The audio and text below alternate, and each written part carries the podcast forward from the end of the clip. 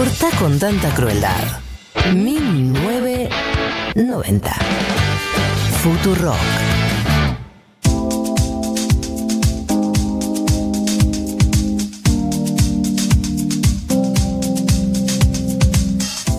...1506, seguimos al aire con 1990... eh, y vamos a hacer una entrevista...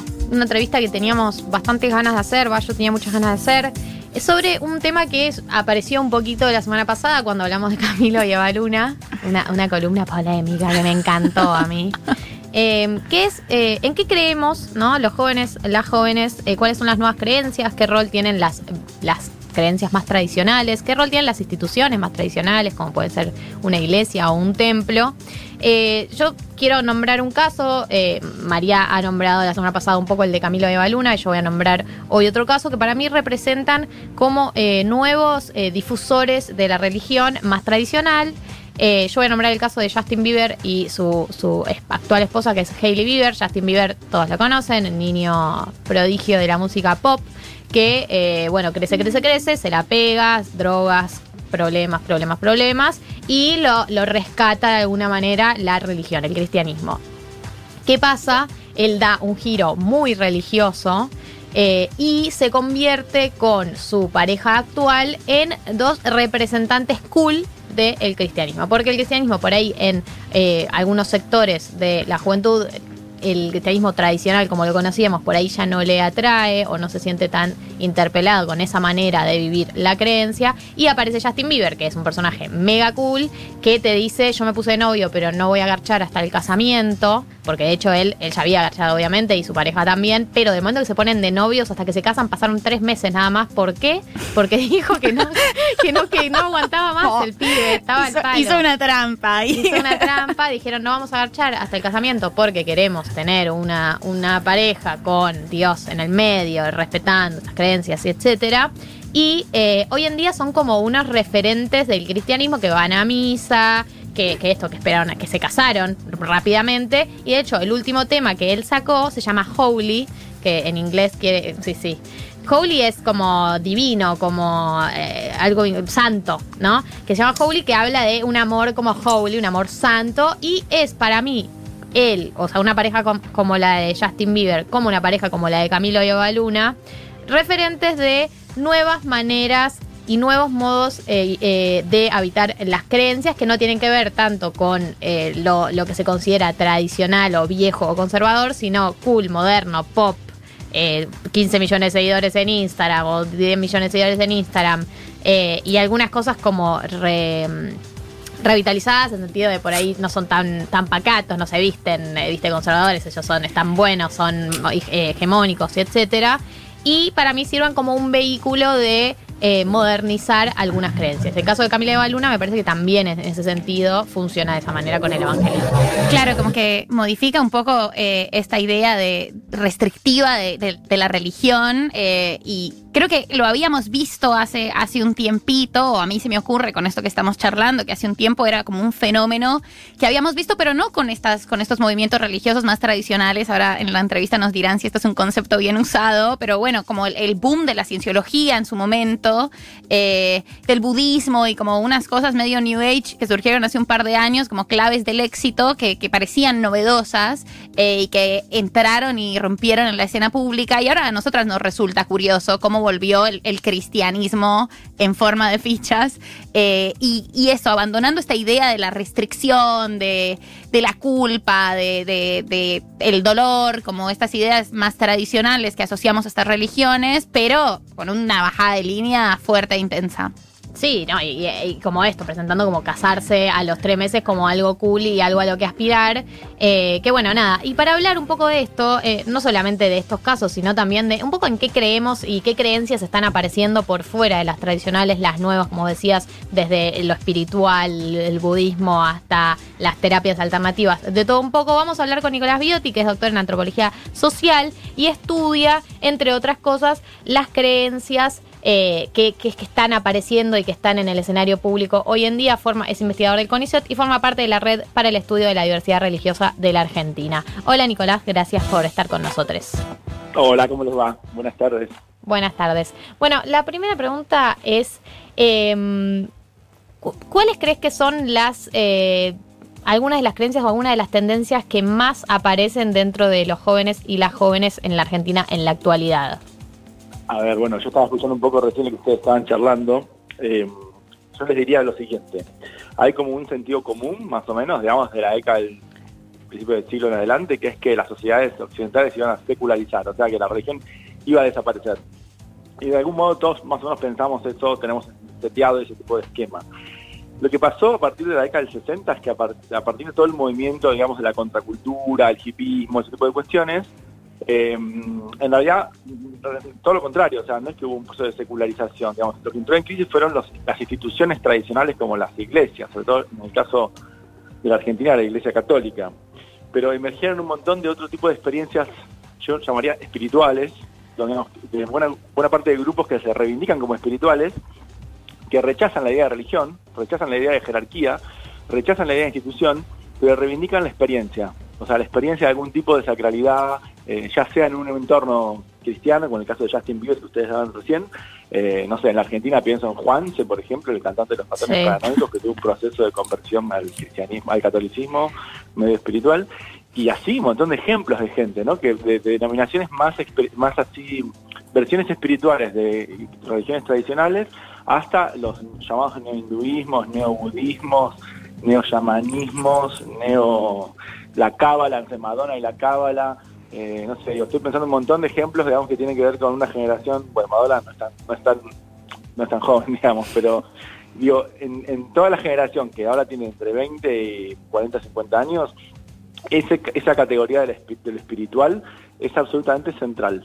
Y, Entonces, eh, nada, pero en ese sentido vos decías que, tiene que ver con la experiencia individual, o sea, están basadas en experiencias individuales, en yo viví esta experiencia y entonces me, me aboqué o empecé a profundizar sobre alguna creencia en particular.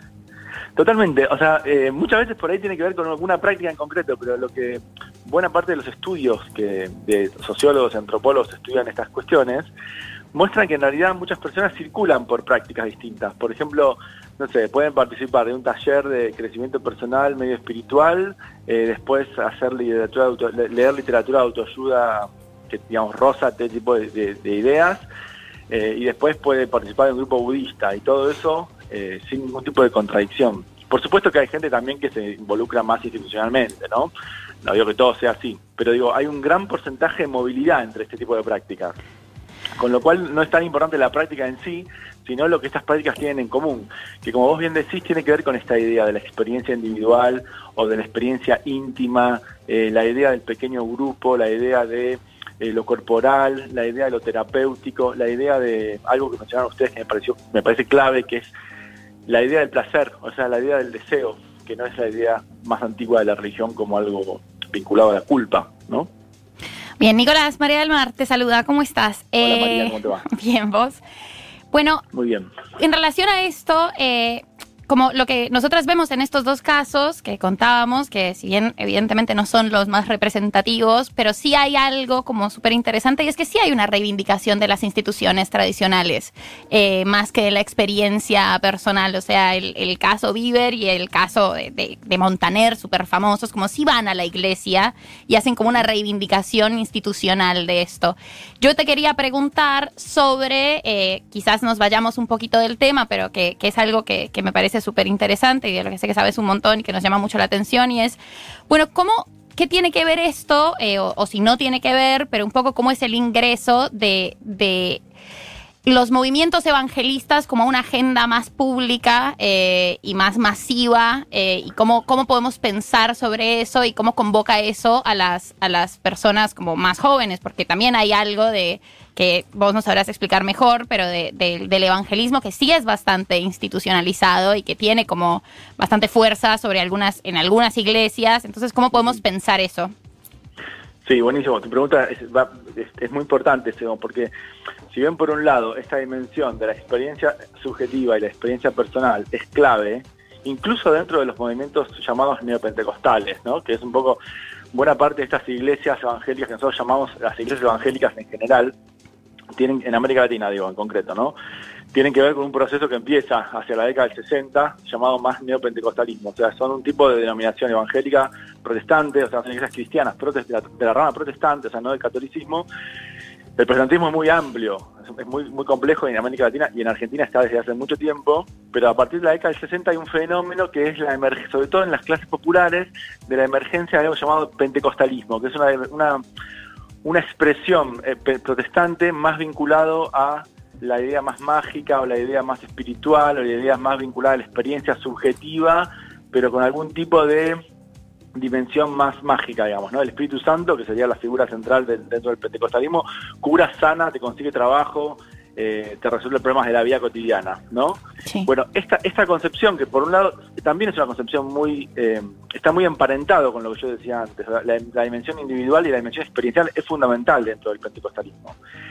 Si bien eso es así, dentro del pentecostalismo hay una fuerte impronta, eh, aunque no son todos, pero hay, hay muchas iglesias fundamentalistas, digamos, que tienen una impronta literalista, o sea, que leen la Biblia textualmente. O sea, no, el texto bíblico no es metáfora, sino que es lo que dice ahí, ¿no? Entonces, ustedes van a ver que hay muchas iglesias donde las mujeres usan polleras largas, eh, bueno, hay una serie de normas muy que tienen que respetar, no tomar alcohol, bueno, no drogar, bueno, una serie de cuestiones que tienen mucho que ver con el control corporal.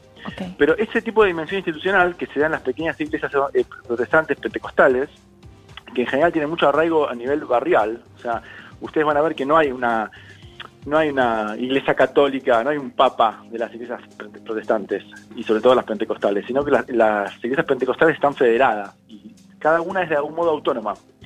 Entonces eso también tiene mucho que ver con esta idea que yo les decía antes de la experiencia individual, porque las iglesias se, se manejan a niveles comunitarios. Eh, y obviamente muchas de esas iglesias tienen una, matriz fundamentalista. Entonces ahí, digamos, se, tensa esta idea de la experiencia individual con una matriz muy fuerte de un modelo normativo eh, muy estricto. Y, por ejemplo, en las discusiones sobre el aborto, las discusiones sobre algunos temas políticos, todas las iglesias en general están en contra de eso, ¿no? Porque reivindican toda una concepción absolutamente conservadora. Entonces me parece a mí que es interesante ver eso, digamos, que, sea, que haya una institucionalidad fuerte y que haya una matriz política conservadora, no, no quita que no haya una dimensión experiencial. Bien. ¿Entienden? Claro, la experiencia como centro. Estamos hablando con Nicolás Biotti, que es doctor en antropología, antropología social y parte de la Red para el Estudio de la Diversidad Religiosa Argentina. Eh, te va a preguntar eh, Martínez Lipsuk, nuestro compañero. Dale. Hola, Nicolás, ¿cómo estás? Hola. Te, vuelvo yo a, las experiencias más espirituales, más modernas, tal vez más New Age. Eh, y ahí, un poco lo que hablamos la semana pasada, que hablábamos de esta pareja de Camilo y Baluna, era que nosotros, la nueva generación, nos quedamos sin certezas o sin eh, esquemas sobre qué construir, ¿no? Cuando uno no está, sale de esa dinámica de, de ciertas religiones. Eh, ¿Crees que también se construye a partir de esta experiencia individual y, a partir de distintos guías que uno puede ir encontrando? ¿O cómo crees que construyen las nuevas generaciones que tal vez están más alejadas de las religiones convencionales eh, y más acercadas a las espirituales New Age? Sí, yo creo que, tiene, que hay mucho de, esto. Eh, o sea, hay mucho, digamos, que por un lado, eh, hay una crisis de la dimensión institucional fuerte, pero eso no quiere decir que no se creen otro tipo de instituciones. Por ejemplo, no sé, tomo un, agarro un ejemplo, si quieren, de una cosa que, hace un tiempo yo he escrito una nota que puede tener que ver con esto, que es, por ejemplo, el caso de Mia Astral, ¿no? Es una astróloga mediática que desde Miami tiene una página de internet, tuitea y tiene un montón de, no sé, no me acuerdo ahora, pero eran cientos de miles de seguidores en toda América Latina. Nosotros no podemos decir que Mia Astral es una religión, ¿no? Eh, porque no hay una institución. Pero al mismo tiempo hay un montón de redes eh, muy, eh, digamos, que mucha gente sigue, que son redes, digamos, redes en sentido digital y en el sentido social también. Libros, tweets, digamos, páginas de internet, toda esa, esa trama produce un tipo de institucionalidad, solo que es una institución que no es la clásica institución eclesial. ¿no? Eh, entonces me parece que para mí en ese tipo de fenómenos hay mucho tipo de involucramiento, hay mucho tipo de adhesión, pero por ahí, digo, los seguidores de Mia no, no, tienen un, dogma a seguir como el de la Iglesia Católica, pero sí hay una serie de valores comunes, ¿no? Que no, por ahí no están solamente en Mia sino que están en un montón de otros dispositivos que circulan por las redes, eh, que circulan por libros, que circulan por la industria cultural. Eh, me parece que las generaciones más jóvenes se vinculan con esta espiritualidad por estos medios.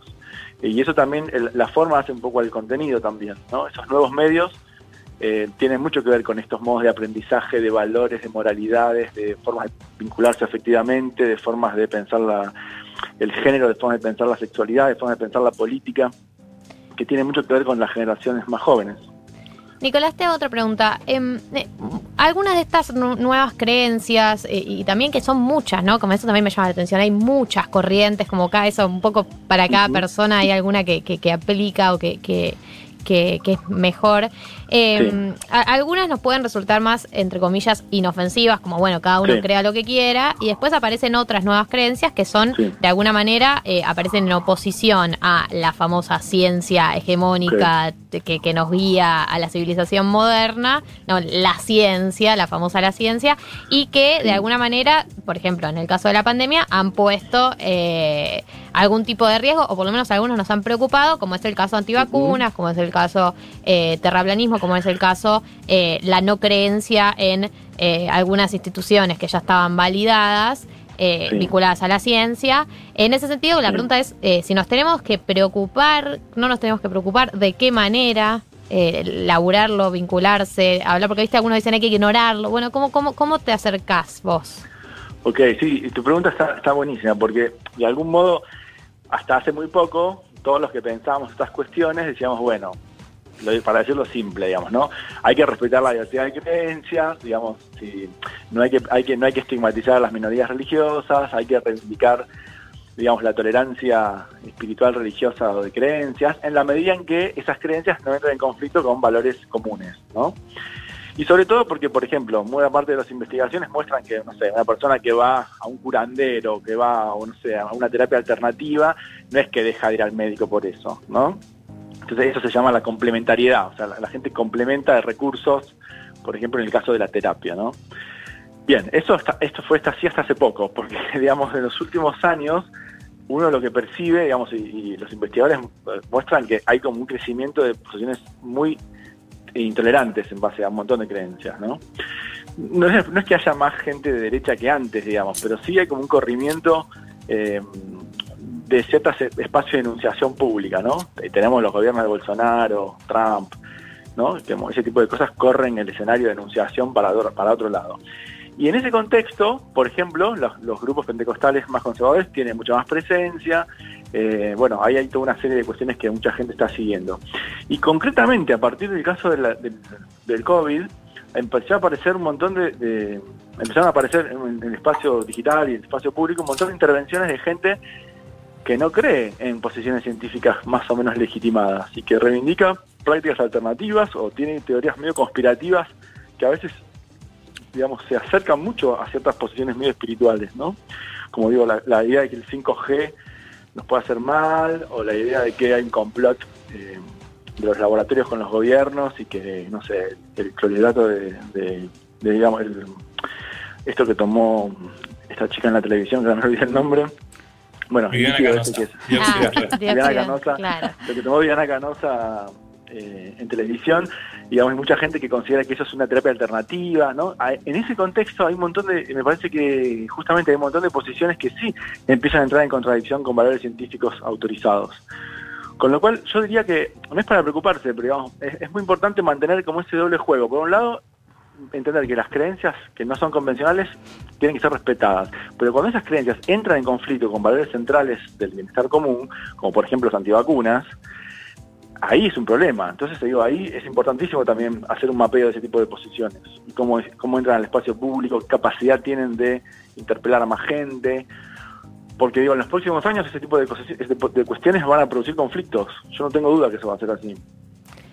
Bien, perfecto. Y una última pregunta. eh, ¿Vos crees que eh, hay un- una relación eh, entre las crisis económicas y, y el auge de estas iglesias evangélicas y en este caso como de, de la crisis mundial que estamos viviendo y el posible auge como de nuevas Sí. formas de, de religiosidad o de...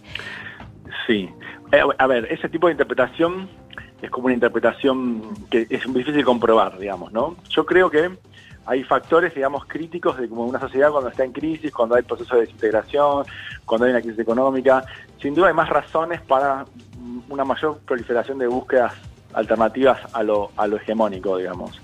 Pero yo no podría decir que eso es una relación directa. O sea, cuando hay crisis económicas no es que hay más búsquedas alternativas o que surgen creencias más alternativas, sino que en realidad esas cosas ya están en la sociedad.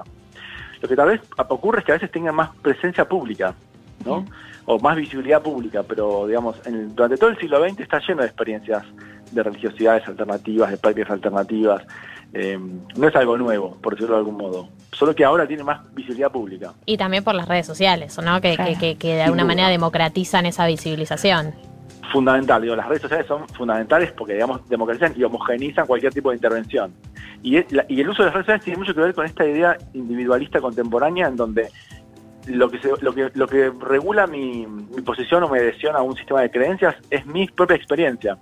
Eso es muy fuerte, digamos, ¿no? En, las opiniones, en las religiones o en las creencias en general, eh, las políticas también, ¿no? Eh, o qué sé yo, del, del terraplanismo a gente que es hiperliberal tipo Milley, por ejemplo. O sea, no es muy distinto en términos lógicos eso. Son, digamos, argumentos que no se basan en datos empíricos estructurales, sino que se basan en una especie de experiencia del entorno, ¿no? A mí me parece que eso es mm, el tema del individualismo contemporáneo y el tema de las redes sociales eh, son un tema, ¿no? Son justamente los, los temas que hacen a este tipo de posiciones. Bueno, hemos hablado con Nicolás Biotti, doctor en antropología social, parte de la Red para el Estudio de la Diversidad Religiosa Argentina, investigador del CONICET, sobre nuevas creencias. Gracias, Nicolás, eh, por acompañarnos hoy. Gracias a ustedes por la invitación y un saludo. Un saludo grande. Bueno, vamos a escuchar el